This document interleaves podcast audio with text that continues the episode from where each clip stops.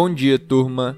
As vulnerabilidades do cenário interno, com o desconforto com a reforma tributária e os ruídos políticos, e um dia de cautela nos mercados globais, afetaram os ativos domésticos ontem, terça-feira, dia 7 de julho.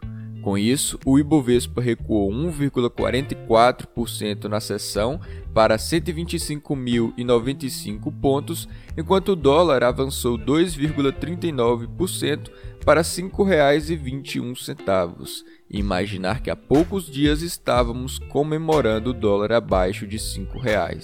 O que também pesou sobre o índice foram as ações da Petrobras, que caíram forte após um recuo de 3% do preço do petróleo, afetado pelas incertezas da OPEP quanto ao nível da produção.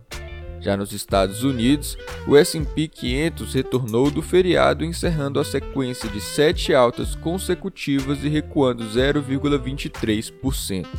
Por lá, o índice ISM Service, um importante indicador do setor de serviços, desacelerou para 60,1 pontos em junho, ante um recorde de 64 no mês anterior.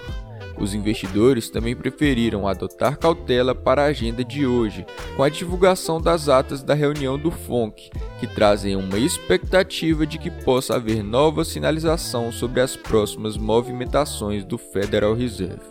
Agora pela manhã, os índices futuros de Nova York sobem 0,2% e na Europa as bolsas se animam um pouco mais, recuperando da queda de ontem, com o DAX na Alemanha subindo quase 0,9%, mesmo após a produção industrial no país recuar 0,3% em maio, enquanto era esperado uma alta de 0,5%.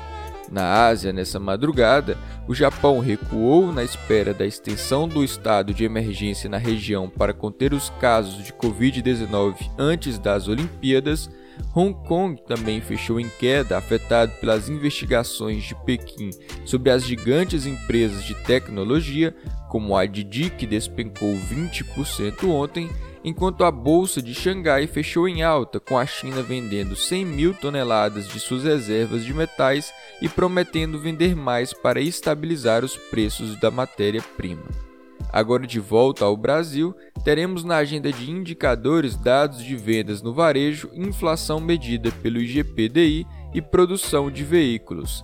Além de ser manchete no Estadão agora pela manhã, a ideia do Paulo Guedes de cortar 40 bilhões em subsídios para reduzir o imposto de renda de empresas.